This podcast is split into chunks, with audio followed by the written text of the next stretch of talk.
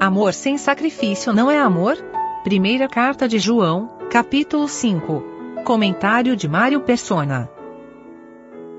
Recentemente aconteceu um terremoto na Turquia e isso foi noticiado em todas as, as redes de, de comunicação.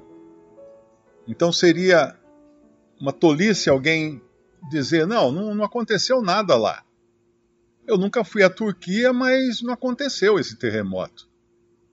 Mas nós não, não, não, faz, não, fazemos isso, né? Não fazemos uma tolice dessa porque tem um testemunho muito grande de muitas pessoas, muitos mortos, e, e acreditamos nesse testemunho.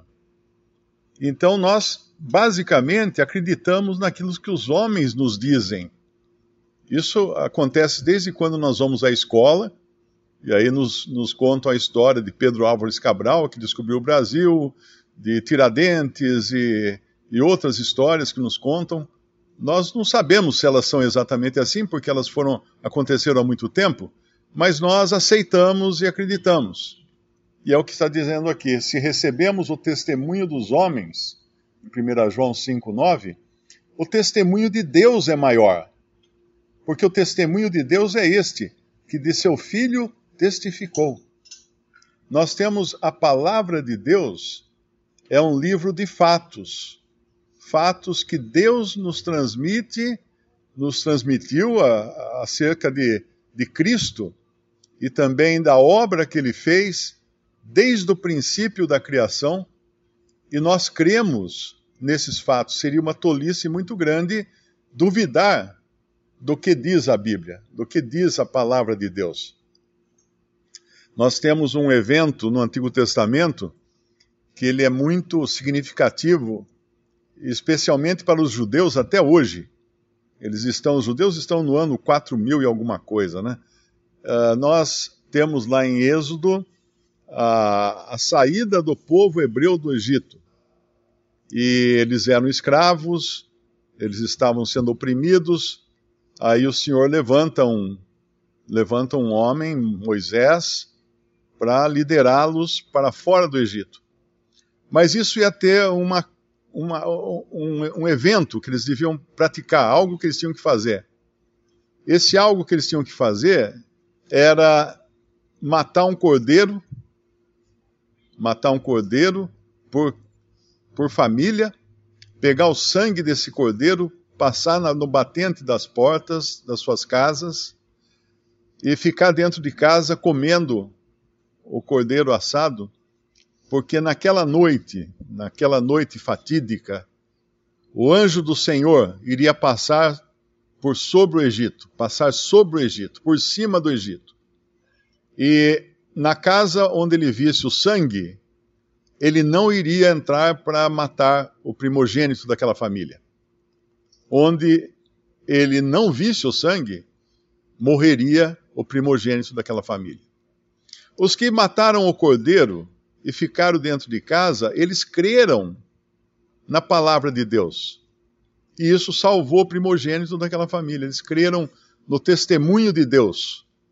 Os que duvidaram tiveram que, que sentir na pele ah, o que acontecia com aqueles que duvidassem, com aqueles que não criam no testemunho de Deus. Esse evento foi tão significativo que aí o próprio Senhor ordenou que, que a todo ano os hebreus celebrassem a Páscoa. A palavra Páscoa significa passar por cima, porque foi quando o anjo do Senhor passou por cima das casas daqueles que tinham o sangue na porta, o sangue nas ombreiras da porta.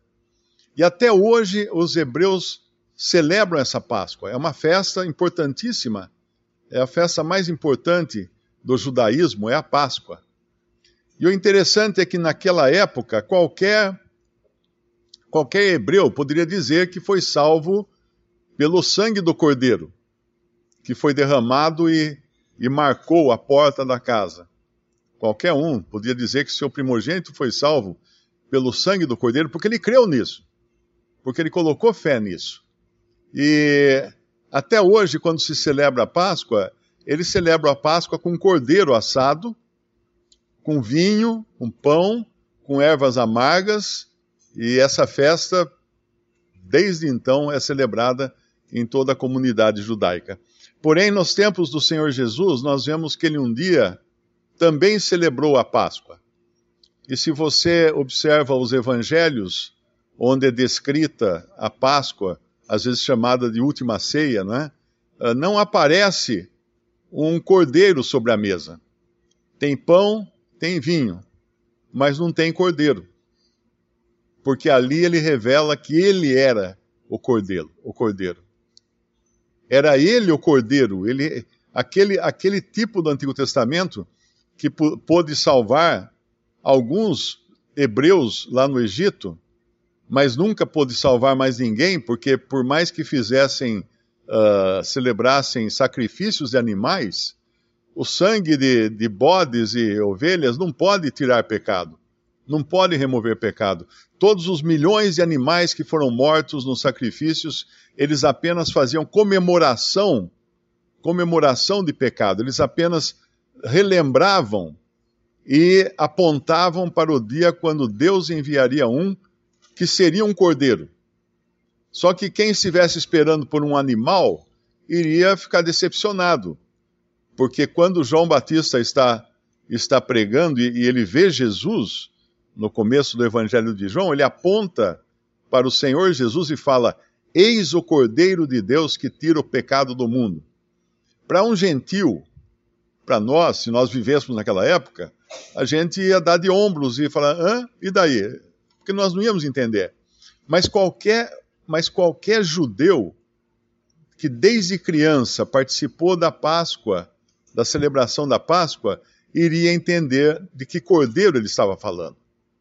E ali na ceia do Senhor, na, na última ceia que o Senhor celebra com os seus discípulos, ele, ele deixa claro que ele era o cordeiro e que ele iria dar sua vida para salvar. Ele iria morrer no lugar do pecador. E o interessante é que, quando ele, ele celebra aquela, aquela ceia, nós, quando celebramos a ceia do Senhor, não é exatamente a mesma que o Senhor celebrou ali na, naquela Páscoa. Porque ali ele estava vivo. Ali era um memorial, mas ele estava vivo. Ele não tinha morrido ainda e não tinha ressuscitado.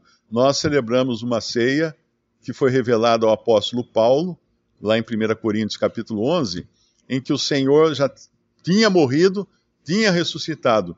Mas nos dois casos, nós não temos um cordeiro físico na mesa, né, um animal na mesa, celebrando a, essa ceia. Mas nós sabemos que, que Cristo é a nossa Páscoa, como Paulo escreve na carta aos Coríntios. E nós sabemos que a, a ordem não era apenas de celebrar a ceia, não era apenas escutar o Senhor falar assim: ah, esse é o meu corpo que é partido por vós, ferido por vós, o partido por vós, esse é o meu sangue derramado por vós. Tinha um ponto importantíssimo. Tinha um, um, um verbo importantíssimo naquela ceia. Tomai e comei. Bebei dele todos. Ou seja, era, era necessário uma ação da parte dos que celebraram aquela primeira ceia e da parte dos que viriam a celebrá-la depois, que era de se apossar, se apossar daquilo que representava a morte do Senhor Jesus, aquilo que representava o seu sangue, o seu corpo morto e o seu sangue derramado. E hoje, quando nós lemos aqui em 1 João, se recebemos o testemunho dos homens o testemunho de Deus é maior, porque o testemunho de Deus é este, que de seu Filho testificou. Quem crê no Filho de Deus, em si mesmo tem o testemunho. Quem a Deus não crê, mentiroso fez, porquanto não creu no testemunho que Deus de seu Filho deu. E o testemunho é este, que Deus nos deu a vida eterna, e esta vida está em seu Filho. Quem tem o Filho tem a vida. Quem não tem o Filho de Deus não tem a vida. Isso equivale a dizer que quem tinha, quem tivesse aceitado o testemunho de Deus e matado o cordeiro e passado o sangue na porta e ficado dentro da casa por fé, aguardando aquele juízo que não iria entrar ali, e tinha vida, ia continuar vivo. E hoje é a mesma coisa. Quando nós sabemos que o Senhor morreu, derramou seu sangue por nós, aqueles que creem nisso tomaram para si esse sacrifício. Abarcaram esse sacrifício, receberam para si mesmos como válido para ter vida e vida eterna. Comeram o pão, não estou me referindo agora a, ao pão físico da ceia ou ao cálice de vinho da ceia, mas ao que significa. Comeram o pão e beberam o vinho. Receberam o Senhor Jesus como aquele homem morto na cruz, cujo lado foi ferido pela lança do soldado, e desse lado saiu sangue e água. Que é o que fala aqui também no, no, no versículo 8 e 3, no versículo 7. Porque três são os que. Uh, é o 8 só, o 7 eu acho que não existe, né? E três são os que testificam na terra: o Espírito e a água e o sangue. E esses três concordam num. Então nós temos três testemunhos dados por Deus para que cremos neles. E aí, o que, que nós vamos encontrar aqui? O testemunho de Deus é este. O testemunho é este: que Deus nos deu a vida eterna e esta vida está em seu Filho. Quem tem o Filho tem a vida. Quem não tem o Filho de Deus não tem a vida. O, o terremoto na Turquia aconteceu ou não? Aconteceu, porque eu acredito no testemunho dos homens. E eu recebi um vídeo também no, no Twitter que foi, foi muito assim significativo, porque quando eles estavam, os socorristas estavam desenterrando ali os corpos né, dos mortos, tem um momento em que eles encontram um homem de costas, enfiado na terra, encolhido de costas, e eles puxam o corpo daquele homem para fora da, do entulho. E quando eles puxam o corpo daquele homem para fora do entulho, cai um bebê vivo. Ele estava abraçado ao filho dele, com o corpo dele protegendo o filho do desmoronamento do prédio onde ele morava. O filho foi salvo. O bebê foi salvo. Lembra também uma, uma história que eu li num, num folheto, acho que foi, quando os, os bombeiros de um incêndio florestal entraram para depois fazer o rescaldo e tudo mais, viram no meio das cinzas um, um pássaro mumificado, já seco e duro no meio das cinzas, com as asas abertas.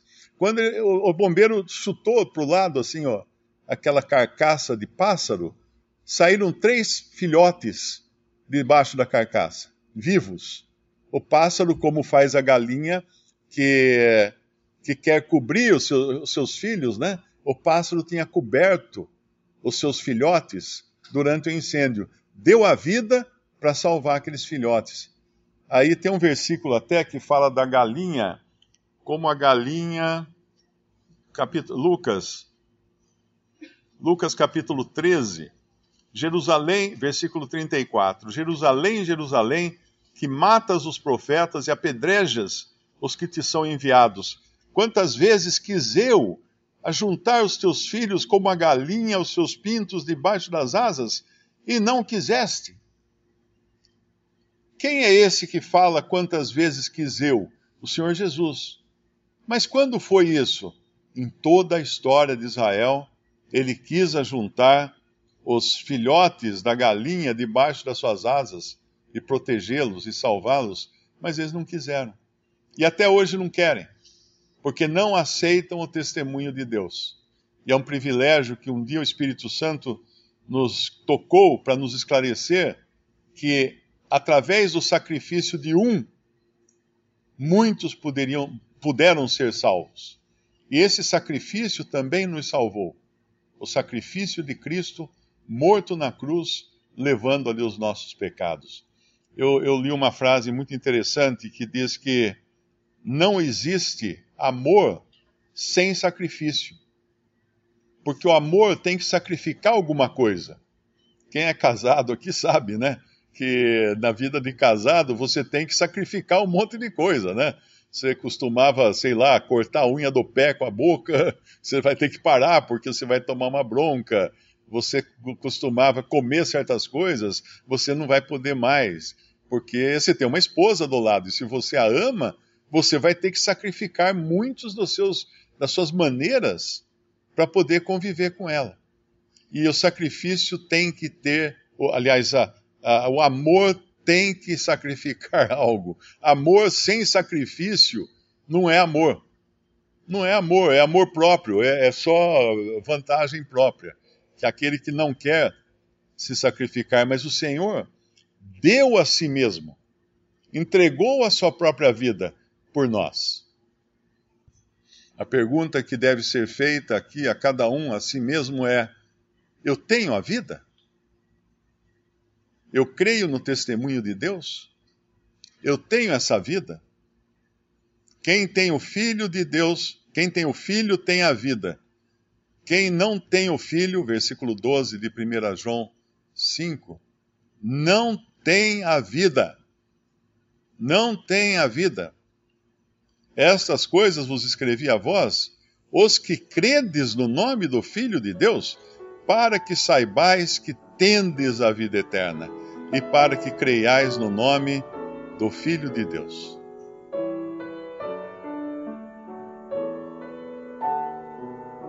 Visite respondi.com.br.